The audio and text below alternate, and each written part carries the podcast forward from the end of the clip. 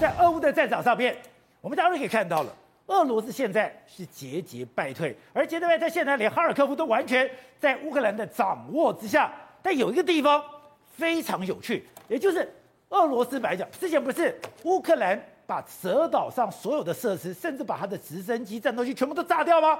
炸掉了以后，俄罗斯这两天宣布：“哎，我们现在把乌克兰的所有的军力给赶回去了。”乌克兰说：“没有，我没有要占领蛇岛。”所以有人讲，原来美国把蛇岛当成南海上面的中国岛礁，也就是你在上面，你只要放我就炸，放我就毁。但是你因为面子，你必须要再补给，你补给我就打，补给我就打。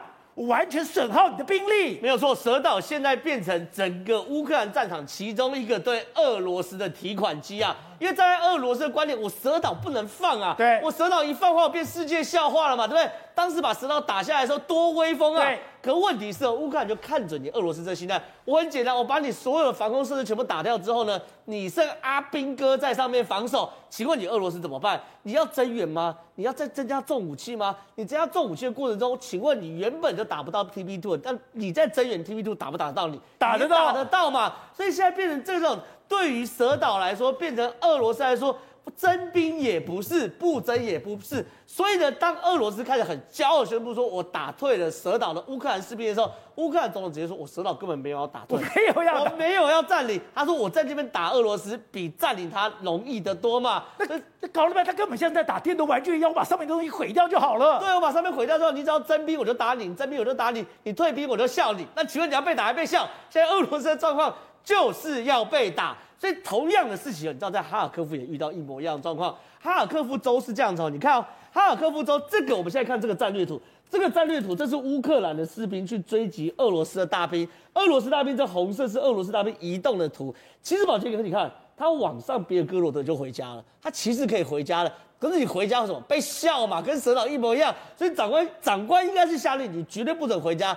所以俄罗斯的大兵硬着头皮渡过这个北顿涅茨克河。在过河的过程中，竟然产生了有史以来最大的战损啊！应该一整个连的兵力超过一千个人，全部阵亡。在渡河的过程里面，对，全部被洗毁掉。对，这个东西就是我们来看到这个照片，这照片是今天最大最大的照片，就是你看哦，这是在渡河的过程中，你可以看到这很明显，这是工兵桥。对，这个工兵桥在渡河过程中，你看这边集中非常非常多的坦克，一大坨的 T 七的坦克在这边一次被歼灭掉。而且呢，我们看这个幻灯片会发现哦，除了在这个渡河的过程中的坦克之外呢，在树林上也树林里面，就是在这河的周遭，也有非常非常多的装甲车啊、运兵车啊，甚至有拖船。你看，全部都一鼓作气，直接被打掉。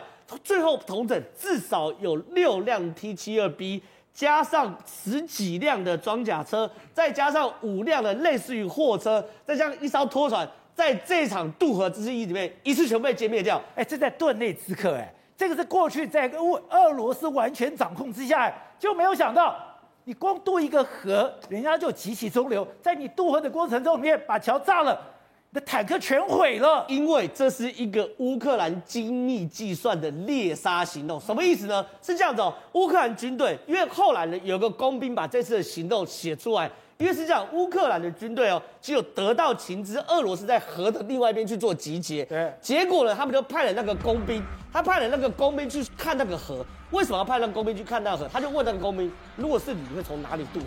结果呢，工兵就勘察了整个北顿涅茨克河的那一大段。对，他选定了一个他认为最窄的部分，因为你是工兵，你不可能挑宽的嘛。他就在这边呢开始伏击。然后呢，他也去计算说，以这个宽度大概八十公尺，他需要要八个那种工兵的连接桥才可以把它连接完。然后整个工期是两个小时，所以意思什么？等到他开始集结，我还可以计算时间，是大概在什么时候，在他们即将渡河的时候，我直接去打他，他们都算好好。然后呢，俄罗斯并不是没有设防哦，俄罗斯的人士兵哦，为了怕被发现，对，他把整片身体全部烧掉。为什么烧掉？等于是天然的烟雾弹。所以根本你看不到俄罗斯士兵有没有移动，可是呢，这个工兵哦，就跟在旁边监视的侦察兵讲说，你不用看，你用听的，听的，你一定会听到拖船的声音。对，因为呢，你他那个所谓的大型的那种渡桥，一定要靠船把它拖过来。他说你只要听到拖船声音，你就回报。结果果不其然哦，在五月八号凌晨的时候，他们听到船的声音，然后开始回报。回报的时候呢，无人机就来啦。对，无人机来的时候就盯着他。那电他们他们多换，因为不是计算好吗？它总共需要八个连接桥嘛，一个连接桥十公尺，总共八十公尺，对不对？他们计算到连接桥，他们看哦，连了七个的时候，然后俄罗斯坦克哦。已经在岸边，对，迫不及待群聚要过河的时候呢，一次开始打准备过河了，然后远程炮就来，就是 M 快快快，远程炮我就来了，然后远程炮把它端掉的时候，一路从五月八号的凌晨打打打打到五月九号白天更惨，俄乌克兰的空中军空军啊也过来，他一起轰炸，不知道是武装直升机还是空军，但是 anyway 他他讲的是这是乌东，对，竟然乌东的这个空这个制空权。被乌克兰拿去了。对，但是他讲的是说，反正是说空中部队有出动，但不知道是直升机还是战斗机。但 anyway，他说打到五月九号白天的时候，他从来没看到那么激烈的战争，单方面屠杀。他认为有一千五百个俄罗斯士兵在这场战争中死亡。然后呢，阵亡的这个所谓破损的这个这个装甲车，就就就像我刚刚讲的，十四辆的七 T 七啊，六辆的 T 七二，十四辆的 BMP 装甲车跟七辆的 MTLB 的装甲车，还有各式车辆等等的。一大堆啊！你说一个营在出去就这样没了，一个连一个连一个连，他他他们一个营下面是三个连，他大概是一个连的战斗群就这样没了，就没了。对，然后呢，对于俄罗斯来说，他说我们只拍到河的另外一边，河的对岸还有死掉的，所以说现在他们是这样，这场战争哦是精密计算过后的猎杀，所以整个乌东战场，你不要以为乌克兰这守株待兔，没有很多都是有意义的。各位，本来我们要买。帕拉丁的自走炮，哎，帕拉丁自走炮加上它的 AI 的时候，我可以精密计算。帕拉丁自炮，我连飞弹都可以打下来，这个对我们来讲这非常重要。可是来讲，哎，因为现在乌俄战争关系，我不要买 A A 六不卖给你，就 A 六不卖，他竟然要卖我们 A 七。那我们再看到现在美国国防部释出的一个消息，就是他觉得台湾，你所有的战略要改了，你现在要进行源头打击，也就是说，你现在不是只是固守台湾，歼歼歼歼敌滩头，你根本就是你要过来的时候。你在滩，你在源头，你在海上，我就把你干掉了。哦，是这样子的，是美国哈推迟哈这个 MD 九 A 六哈运交啊，哎，可是美国就建议说，哎，你们台湾人要不要买 MD 九 A 七，或是说呃所谓的高高性能就这种多管火箭哦，就是海马斯哦。但其实美国呢提供这两个选项呢，其实也是代表说，哎，其实美国呃他想说，哎，呃提供你 MD 九 A 六哦，其实已经足够台湾的做哈呃滩岸打击。那如果 A 七的话，其实 A 七也不错啊，A 七。呃，它也具备哦全自动射击的能力哦，那可以在一分钟之内备变。换句话说，这个自走炮车 M 一九 A 六或 M 六 A 七哦，其实在一分钟内它就可以完成备变，然后独立接战。所以其实对滩岸呃射击来讲很足够。那其实不是，那 A 六跟 A 七有什么差别呢？哦、呃，它其实呃第一个底盘不一样，就是我们呃 M 九 A two 哈 A 五 A 六是同样的底盘，但是 M 九 A 七是用哦所谓的呃步兵战车的底盘哦，所以其实它呃性能上比较不一样。那美国的说法是怎样不一样呢？呃，第一个它机动性其实会比较高一点的。那其实美国机动性比较高，对，其实美。国的说法是说啊，因为俄乌战争的关系哦，所以是延迟哦推交这个 M 九 A A 六。那其实美国它有弦外之音呢，它它其实看得出来说，哎，其实呃我们过往啊就是谈判决战，然后歼歼敌于渡海等等等哦，美国认为说这个想法可能要转变了。那呃美国虽然说推迟哦 M 九 A 六的运交，但是它提供你 M 九 A 七或，其他有一个或或者说。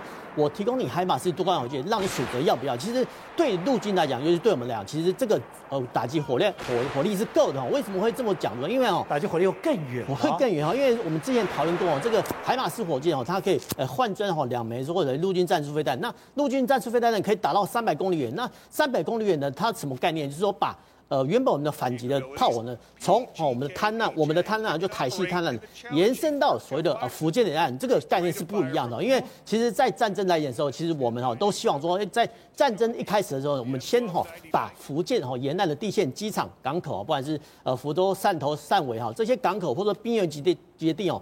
用各种火炮或者飞弹哦，先行打掉一轮哦，然后降低他们的兵员决定。那你总不能说，哎，等敌军哦大大军都已经渡海了，然后甚至滩岸了，你再用这个 M 九 A 六或 A 七去做滩岸反击，这个太慢了。所以其实美国的当然这个是美国媒体爆料说，哎，其实美国呢，他之前呃有评过说，哎，我们好因为好俄乌战争关系推迟哦这个 M 九 A 六炮车的交运，但是这个是弦外之音哦。那弦外之音的说，其实美国是想想说，哎，你台湾呢要不要改变整个陆军的作战方式说，哎，我们哈呃提供你哈 M 一九 A 七或是所谓海马斯系统。那海马斯多管火箭，它其实可以把哈这个射击能量带到福建岸。这个对我们来讲是以前过往陆军所没有具备的攻击能力。如果是这个样子的话，就代表陆军不是在路上打，海上我也打了。这个需要我们陆军的一些 高师将领哦，观念要做转变啊。因为其实呃过往哈陆军说哎我们哦一定要贪婪决战哈，陆地陆地打了战争哦才归陆军管。其实呃现在哦美国也是在改变啊，那不止说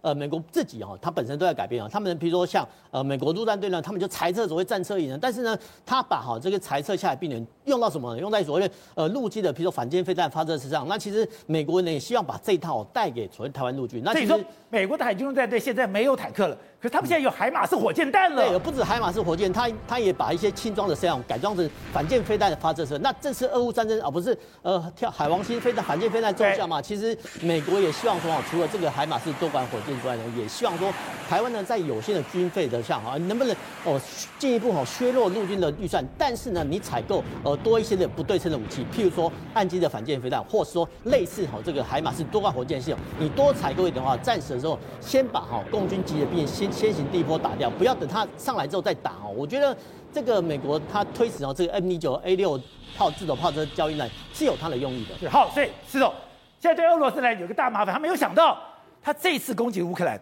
惹了两个国家，现在这已经确定了，芬兰跟瑞典都要加入北约。你说如果芬兰加入，芬兰跟瑞典加入北约，以瑞典的军事实力。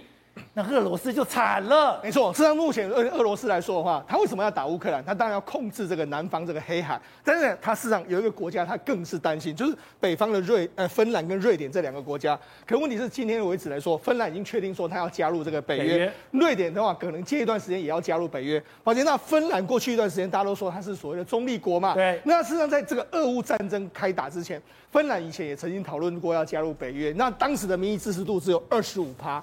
但是呢，经经过打这个北这个俄乌战争之后，现在国内支持度是七十五趴，哦，也就是说一定要加入。对，而且那事实上芬兰这一次呢，因为芬兰呢，它长时间跟俄罗斯啊，他们的关系是相当密切的。那不止相当密切之外，它的最大的经济的这个所谓伙伴也是俄罗斯。哦，那他这一次加入跟俄罗斯的制裁，其实对芬兰影响相当相当之巨大。但是芬兰人好，我二话不说，我就是准备要这样子。那那为什么芬兰对？对俄罗斯来说是噩梦一场。那俄罗斯的这个最大的这个经济城市叫做圣彼得堡，圣彼得堡也是说，如果我们用上海来比喻的话，它就是俄罗斯的上海。哦，就像俄罗斯的上海那，因为它的位置就在它的出海口在波多波罗的海，会经过芬兰这些国家，还有瑞典，就没想到现在这两个国家呢。都要加入这个北约，那就加入他的咽喉。对，那事实上在四月多的时候，其实当时的这个普普丁曾经说过，只要这两个国家加入这个北约之后，他绝对要布核武在这个地方。所以，他核子武器，包括他的核动力潜艇，可能都会布到这个地方来。所以，这个对俄罗斯来说，压力压力相当相当之巨大。那为什么这样？因为我们知道，俄罗斯目前为止，它跟北约国家的这个边境大概是一千两百公里，可是呢，它跟芬兰的边境呢，一共有约莫是一千两百八十七公里。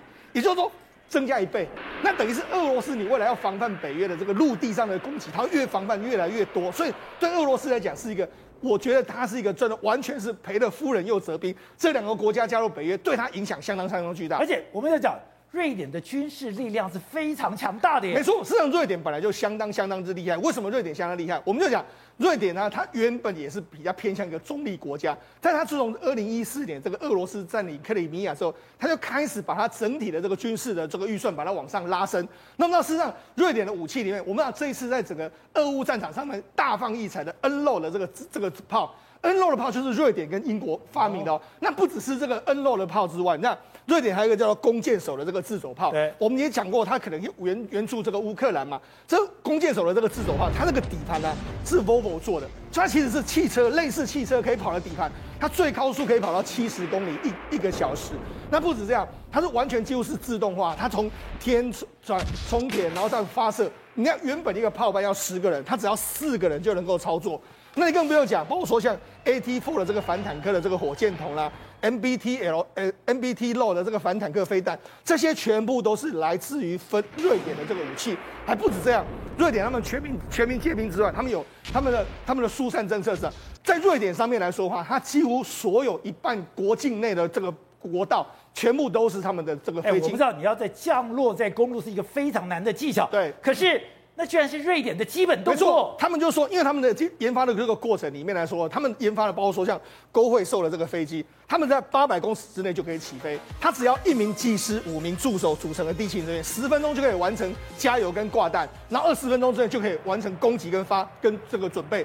所以，那事实上，整个瑞典的这个国防实力是不容小觑的。瑞典跟芬兰加入北约，绝对是普丁另外一个噩梦。